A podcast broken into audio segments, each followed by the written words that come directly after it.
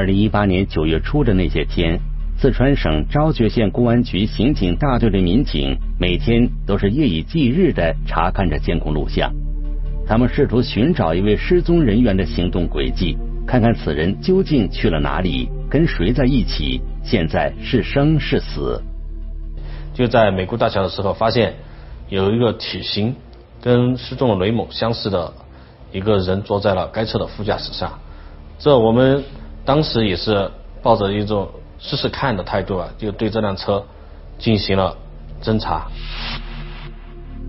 办案民警发现的可疑车辆是一辆白色客车，在这辆车副驾驶位置上的人疑似失踪人员雷清祥。我们就把这个视频截了图，然后提将这个图提供给了就是来报案的雷女士辨认。雷女士就确认了这个人就是其失踪的父亲雷某。雷清祥，云南省永善县人，平时在四川省的昭觉、雷波等地做建筑工程生意，在当地小有名气。二零一八年九月一日那天，雷清祥在工地上接过一个电话后就出走了，自此之后音信全无，活不见人，死不见尸。我们分析这个案件不是一般的失踪，可能背后有阴情。然后我们分析这个人可能被有可能会被绑架，也有可能被人图财，这些都情会或者情杀都有可能。最早发现雷清祥失踪的是他的女儿雷世梅。事发当天的早上，雷世梅还给雷清祥打过电话，并约好了下午再打电话联系。可到了下午，雷清祥的电话就一直处于关机的状态。而据工地上的工友反映，雷清祥在出走之前接到的最后一个电话，应该是一个熟人打来的。雷某在失踪之前接了一个电话，说是你怎么用这个电话给我打了电话？发现父亲失联之后，雷世梅就和家人一起来到了昭觉县公安局刑警大队报案。而随同他们一起过来的还有一个人，此人是雷清祥的合作伙伴杨静婷。杨静婷还给警方提供了一条线索。他有个小姑娘，呃，哎，也不是姑娘嘛，他是反正是郊区那个嘛，他的老婆就发现过这个问题。他家小的话，他家老婆就给追了，追他两个，当时呢就是没逮到起，跑脱了，跑脱了，后面就是围起这个事情，就他家这屋头现在就是他家的。嗯，大老婆和他两个就关系就不好，因为好几次离了婚的，为起这个事情啊。雷清祥在男女关系上的一些行为令他的子女很有意见，但子女也没有办法。这次父亲莫名失联，他们起初也曾怀疑，应该是父亲的感情问题惹的祸。我们当时最怀疑的是他女朋友的老公啊那些来找我爸爸，然后比如说是互相拉扯啊，就有可能不小心把他杀了。但根据警方的调查，这种猜测并不成立。雷清祥失踪前后，他的两个女朋友与他都没有任何联系，而且这两名女子都是单身状态，不太符合因为情感问题导致矛盾冲突的相关特征。不过，通过其他途径的调查和研判，办案民警对于雷清祥是否能够生还感到非常悲观。综合我们办案人员、侦查人员的分析，有可能这个人可能被人就在被人图财，有可能被已经遇害。警方的悲观并非没有依据，因为通过对监控录像进行研判，办案民警发现，载着雷兴祥的白色客车最终到达了跟昭觉县邻近的雷波县。线的行驶轨迹后，发现雷清祥不知什么时候从车上消失了。通过查询车辆登记信息，警方发现这辆白色客车的所有人名叫乌百春。乌百春的通话记录显示，近期一个叫白立川的人和他联系密切。雷清祥的失踪肯定和这两个人有关。在进一步调查白立川的通话记录后，办案民警又发现了一个可疑情况。这个白立川居然和陪同雷清祥子女一同来报案的杨静婷联系密切。雷清祥的失踪和杨静婷也有关系。我就是有点有点着急，有时候为啥子着急了这个事这个事情，我晓得了，我晓得了这两个人去呃上课的时候，我就已经通过了我打了电话，我也打电话上，我也劝了他两个，他两个就不听我的劝。陪同报案的人竟然变成了嫌疑人。既然杨静婷知道雷清祥失联的真相，她为什么要刻意隐瞒呢？还陪同雷清祥的子女到公安局去报案？这中间到底隐藏了怎样的秘密？聚焦一线，直击现场。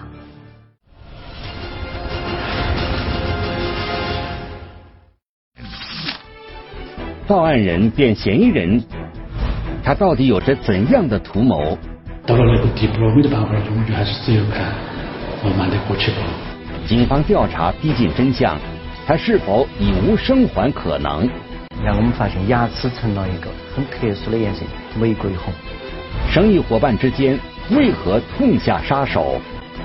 神秘来电下密谋，一线正在播出。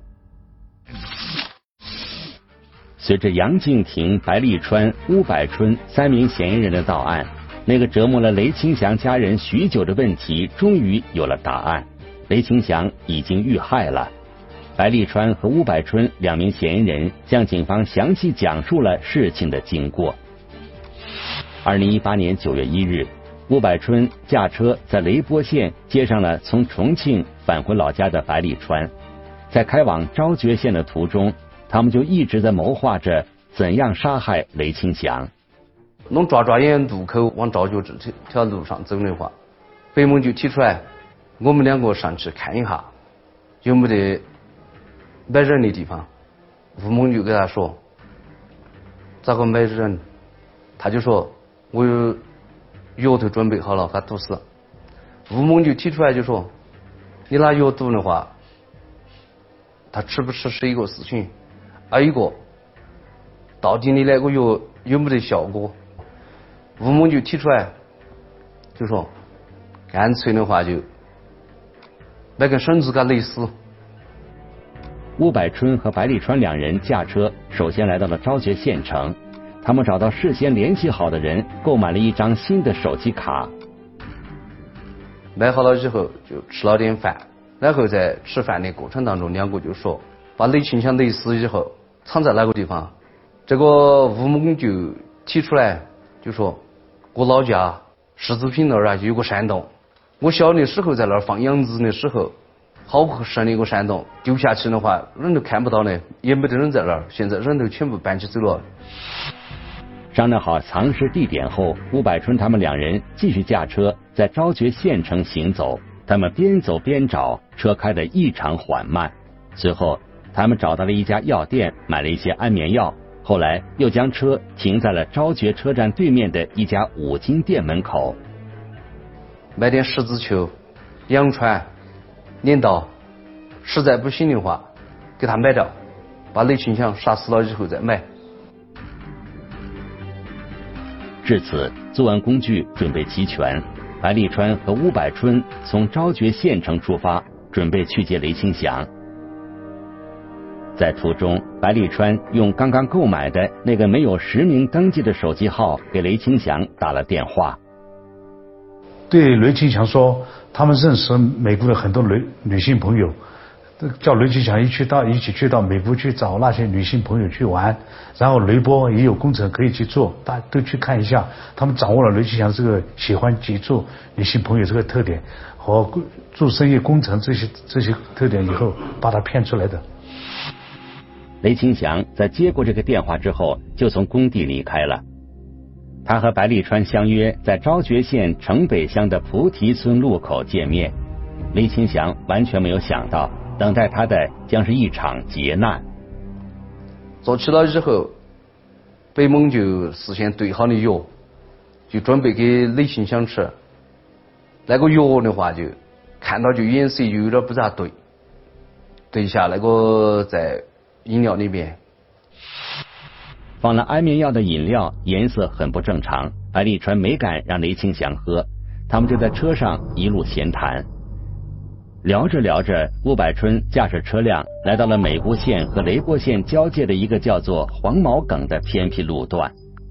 然后白猛不晓得好久就从后备箱把那个后盘的十十面绳子拉在手里边。白立川准备好后，吴百春猛然将车子停了下来。一点刹车，一点离合器，一踩刹车，他就他就把准是丢个死者的井盖上没刹开，可能有八个小时左右就把那个人勒死了。根据犯罪嫌疑人的供述，杀害雷清祥之后，他们将雷清祥的尸体抛到了一个天然的山洞里。路上没路啊？哦，好，现在你带我们去那个哈，那个泡水地方。问他去哪？呃，向哪边走？这儿上去走。好，走吧。二零一八年十一月十七日，昭觉警方在雷波县汶水镇展开了对尸体的搜寻工作。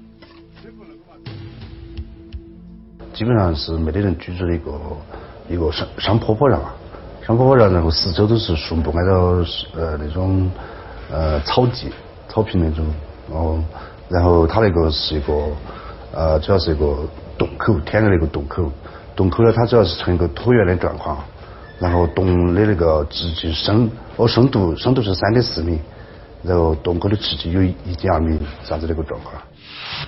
由于洞穴很深。民警们的搜寻工作进行的异常艰难，他们只能是把绳子绑在腰间，然后缓缓的下到洞穴深处去寻找。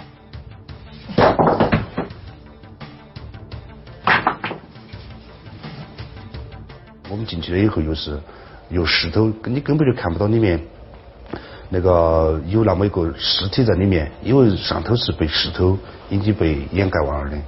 然后把上头这个石头搬开以后，才发现里面有个白色塑料口袋包裹了一个那么个东西在里面。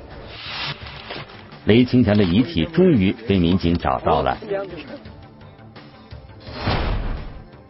法医经过检验，认定雷清祥的死亡原因跟两名嫌疑人的供述完全一致。结合到我们案件的呃案件调查跟现场勘查呢，后面我们那个。就是对他死者死因死因那个符合积极性窒息死亡的这么一个鉴定意见。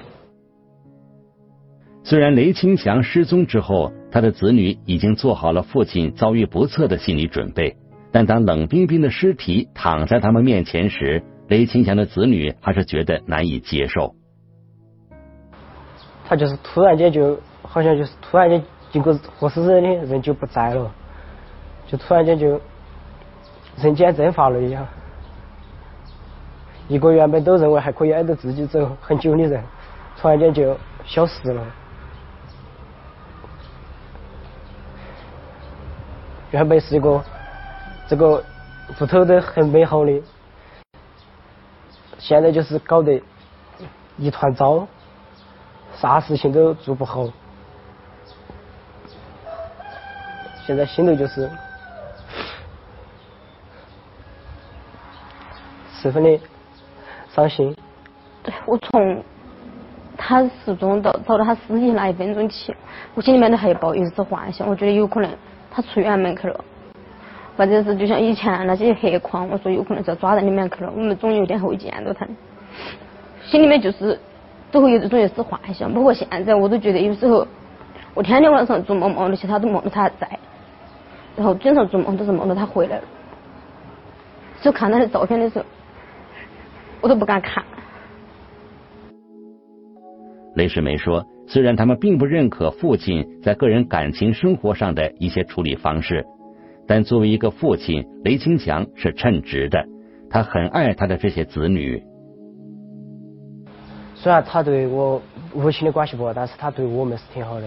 他经常回来，就是都是挨着我们一起，就说是拿钱给我们啊，就说是交书费，我们都是给他送，他都会把钱拿给我们。”这些买东西回来吃的话，他都是会呃给我们买起回来，都是一次性都是买的很多，就是呃我们要买啥东西，他都会拿钱。我们家家里条件一直都不是得特别好，都挺穷的，然后他一直都特别累。我爸爸本来个子就有点小，他才一米五几，然后在工地上做活路那些他啥子都做，晒得又黑，穿的又烂，我经常都说他穿的就像我一个乞丐。然后都是要不是我在外面给他买点衣服寄回来。雷世梅告诉我们，他们家以前条件不好，为了这个家，雷兴祥吃了不少苦。这些年做工程赚了一些钱，眼看着生活越来越好了，没想到却飞来横祸。他不在屋之后，我妈妈她受到了很大的打击，她整个人现在都好像是记性有点不好嘛，咋个的？在屋头做事忘喊我们的名字都是容易喊错。他喊他喊我姐姐的名字，有时候喊成我的；喊我的时候，有时候会喊成我姐姐的。有些时候做事情的话，也是会乱做。明明他都晓得该咋个做，但是他就是去做错。有时候在晚上，他也会经常就是喊我爸爸的名字。雷清祥的子女说，虽然父母离婚了，但他们其实并没有分家。雷清祥和前妻还是在一起生活。父亲被人残忍杀害，母亲的精神受到了严重刺激，什么也做不了了。此时，家庭的重担一下子就落在了大女儿雷世梅的肩上。弟弟妹妹读书，生活费都是我在出。前面因为一直在找我父亲，我班也一直上不了。然后我就想去西昌上班，我说是，毕竟近一点嘛。我说是有些事情，比如说警察找我了解情况的话，我说我也好过去一点。然后我家妹妹就是我要三妹嘛，她姐姐她就不好去了嘛，她我一个星期稍微用点钱，她现在一个星期。块钱，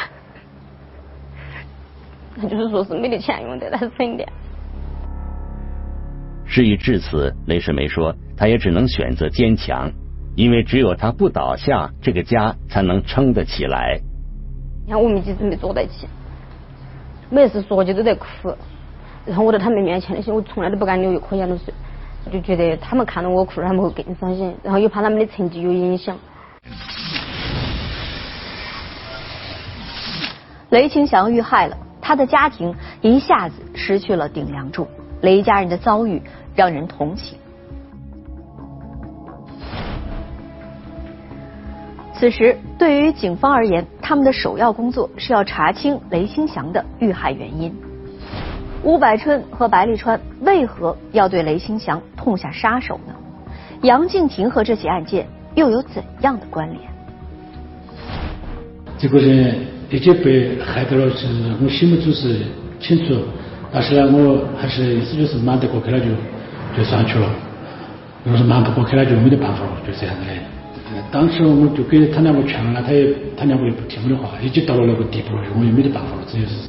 他说他对那个他们的杀人的这个就是作案过程不知情，但是他又知道雷蒙已经遇害，而且他还知道作案的人是。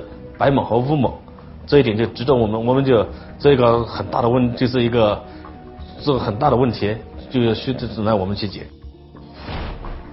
杨静婷向警方供述雷清祥遇害的事，他一直都知情。他最大的错误是不该向警方隐瞒，不该向雷清祥的家人隐瞒。他知情不报，包庇了白立川和吴百春。但是杀害雷清祥，这完全不是他的主意。与他无关。杨静婷的供述是真的吗？明明知情却刻意隐瞒，究竟所谓何故？双方各执一词，互相指责，又是谁在说谎？神秘来电下，密谋一线继续播出。按照杨静婷的说法，雷清祥遇害，他虽然知情。但却无力阻拦。他说：“这都是白立川和吴百春的主意，与他无关。而且案发那段时间，他一直在云南省永善县的一家医院住院，对相关的细节也不了解。”他说：“这个雷清祥当天失踪和以后，他是在云南昭通正在正在看病，他身体不好。他说他有很多疾毛毛病小疾病，他正在看病。然后他还告诉了他看病的地方。”杨静婷向办案民警供述，实际上真正想杀死雷清祥的是白立川，而之所以要杀死雷清祥，是因为白立川欠下了巨额的债务。原来我们两个的这个内部收益结构就背了几十万的账，他借了六十多万，六十多万呢就是借起来我两个工地上用的，用了呢就是这笔账还没还。杨静婷说，白立川和他是表兄弟，此前他们合伙做工程赔了钱，其中有六十多万是白立川跟别人借的，这笔钱一直没能偿还。白立川知道杨静婷还在和雷清祥一起做工程，并且赚了不少钱，白立川就想入股进来。他说是老板的最近在干啥子？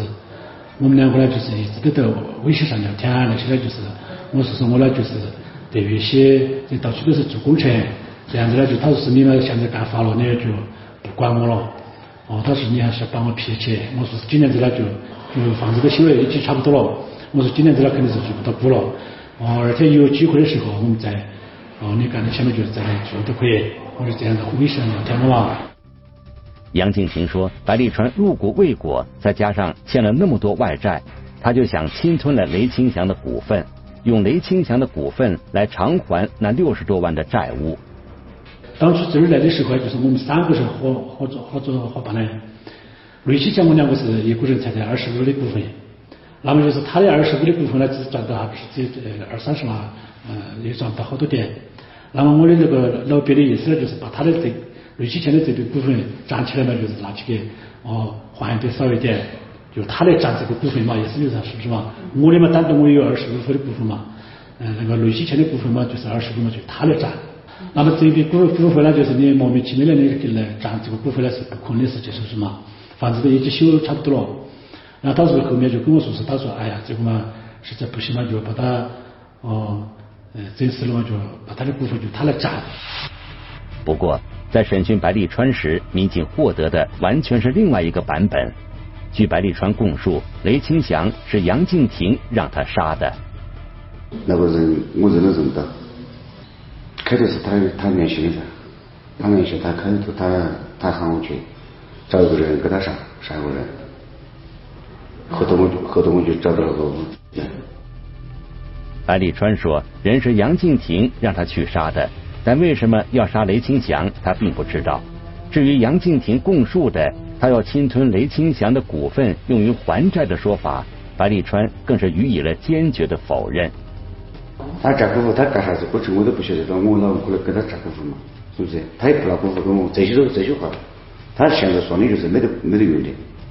你说了就是，但我们以前有个证据没得嘛？哦，我两个就是写过个信没有？他跟我说了话，这些话有没有？电话上通话记录高头可以查出来。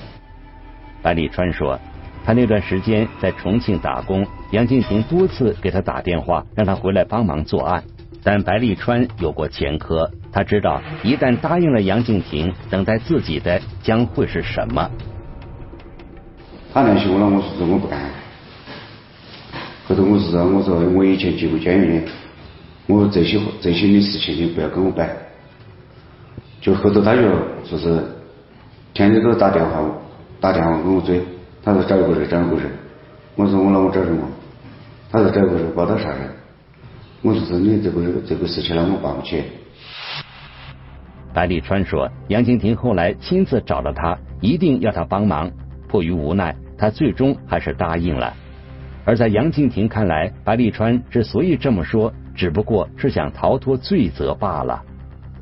那么就我说是这种事情干不得，本来我胆子也小，那他说是哎呀，你怕啥子？这有时他呢就是其他找的钱呢，就是一天就找个几十块钱，哦，一百两百块钱又还不起啥子账，是不是嘛？那个账呢就是背了六十多万在那过去，还有其他他还其他还背的有账。后面呢就是他一直给给到我，就找到我，这些都是我一直都没答应这个事情。杨静婷说：“雷清祥是自己的合作伙伴，他们是在雷波县认识的，两个人一见如故。雷清祥最早的工程还是他给的，他们之间无冤无仇，他没有杀人的必要。”就电话扭曲了，他跟我说：“他说，哎呀，呃，如果二天有机会的时候嘛，有活路嘛，就喊我一声，大家互相一起做嘛。他说大家还是帮帮忙忙的干嘛？就电话扭曲扭曲过后，后头我找到活了，就我就喊他这样子的。那些讲我两个是没得冤的，没得仇的，我两个是亲弟兄一样的，吃饭都是天天都喊起去。我为啥凭啥子害他？你你想啥子？而其实我也没占到他也便宜的一分钱，所有的钱我全部都是告诉的他清清楚楚的。他家里面不晓得，我都全部告诉他了。杨静婷说，他和雷清祥合作的非常愉快，彼此之间也很默契，可以说是双赢。如果雷清祥死了，他的生意其实会受到极大的影响。而且我两个合作伙得真正的做事情，真正的挣钱的时候，一年随便软软拼了几十万，随便挣到我两个。这如果是雷清祥这个是不死的话，这个我这儿又联系了呃一千多万的一个工程，这些看不到泡汤了对我有啥子好处吗？杨静婷还提到，即便是他真的想对雷清祥下手，那他自己动手就可以了。完全没必要叫白立川来帮忙，这样反倒增加了被发现的风险。那么就是，假如说我对我有好处是吧？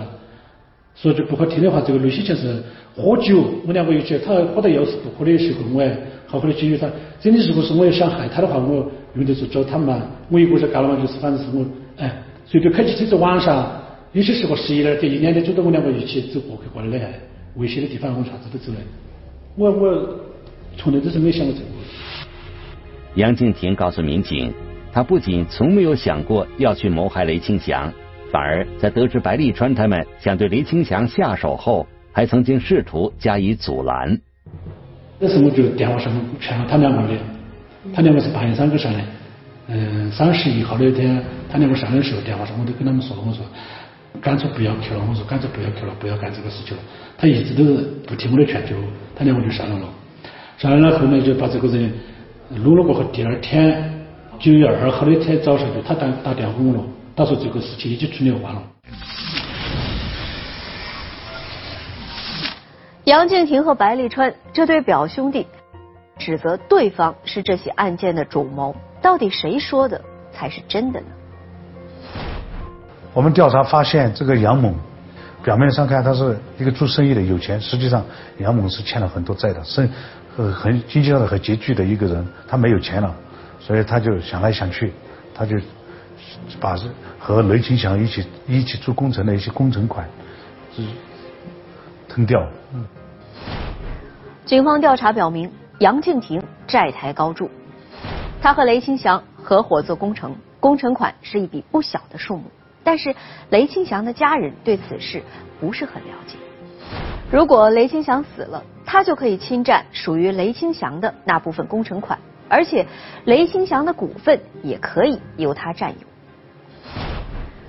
但是杨静婷清楚的知道，他和雷清祥关系密切，如果亲自动手的话，很容易会被查出来。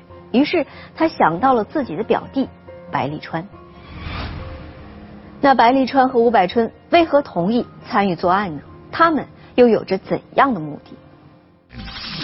为争夺股份、侵吞工程款，不惜买凶杀人，为达目的不择手段，面对惩罚却各怀鬼胎。神秘来电下密谋一线继续播出。在得知杨静婷就是幕后主谋之后，雷世梅并不惊讶，因为他对杨静婷是有过怀疑的。因为后面我爸爸失踪之后，杨当林是文水的。然后我有一个朋友也在文水那边做过供电，他就说，他一说到起我爸爸这个事情，那那边的村民都讲，他说一听到就说雷老板失踪了，他说又想到起肯定就是杨当林那个他他干的，他因为他外面差那么多钱，他就是一个老赖了已经。杨静婷自身的经济状况，再加上父亲失踪后杨静婷的一些表现，其实都让雷世梅感到怀疑，只不过他拿不出证据来证实自己的怀疑。他说我爸爸在外面啊有很多女朋友，他说是他经常在工地上去，都今天带一个，明天带一个。他说他很有可能是挨着他们去那儿耍去了，他只是没跟你们讲。他说怕你妈妈晓得嘎。雷世梅说，现在想来，杨静婷当初之所以一直强调父亲找女朋友这方面的事情，实际上就是为了让他们把注意力往这方面集中，以达到撇清自己的目的。事实上。关于想谋害雷清祥的事情，杨静婷早就跟白立川说过。两名嫌疑人就是因为无力偿还当初合伙做工程时欠下的六十多万元的外债，才打起了雷清祥的主意。这个杨某和到白某多次商量，一约就说把雷清祥杀害了，他们两个共同占他的股份，赚到的钱拿去还他们在幺四年李博文水做的一个工程欠下的款项，有六十多万。杨静婷和白立川为此事多次协商，而白立川表示他自己一个人无法完成。最后，他又找到了吴百春，而此时的吴百春同样需要钱，三个人一拍即合。我中午走，我那个车子那就贷款的，雷福个雷福雷我们雷福七回，两万的车子没到了，叫我就跟他说，车子都换个车。车子不是，就他是他这几天就是车子按就打不起了，他没钱的。那个按揭公司呢就天天都给他打电话，后头我说的我给他开开玩笑噻，我说你敢不敢啥什么？敢啥事你就说来吧。白立川首先拿出五千块钱帮吴百春还了车贷，还许诺吴百春只要帮他杀了雷清祥，事成之后会再给他五万块钱。对，他需要的钱。他是给你五万块钱，就他是包的包的忙，是其他的你不管。杨静婷向白立川和吴百春详细介绍了雷清祥的性格、喜好等个人情况，尤其重点提到了他喜欢结交女性朋友这个特点。杨静婷说，一旦他们得手，可以帮忙制造雷清祥因结交女性引来杀身之祸的舆论。他们可以给公安机关说说，这个是可能是在和女色接触当中是是被人杀掉了或者失踪了，这些以前他有失踪过，所以这些都可能掩饰的过掩饰的过去，可能公安机关可能不会被发现，这些都是很好的条件，叫他去杀掉雷雷清祥，制造一个雷清祥失踪的案子。之后，杨静婷就到云南省永善县的一家医院去住院了。在永山的医院里，通过电话远程操控指挥了白立川和吴百春的行动，并随时关注着他们实施作案的进展。他通过这种方式来掩饰他没有作案的时间和条件和地，他不在那个作案人失踪的地点出现，意思说他根本不知道这个人，他都不知道他失踪了。意思，雷清祥就是在这样的精心谋划中丢掉了性命，而在得手后。吴百春并没有得到白立川承诺给他的五万块钱。钱拿给我了，就拿了一万块钱给我。后天爹钱拿了一万块钱给我，当时那天要打拿了八千块钱现金，微信里面转了两千块钱给我。事到如今，吴百春辩称他只是帮白立川开车的，并未动手杀人，但他承认曾帮助白立川处理了雷清祥的尸体。而白立川同样也说自己没有动手，人是乌百春杀的。我开车他啥呢。有天大事日子做天子看，如果我干的话，日子打死我。面对法律制裁，三名嫌疑人各怀鬼胎，纷纷为自己辩解，但他们似乎忘记了车辆往来的监控录像、彼此的通话记录等等这些证据，已经清楚的还原了事实的真相。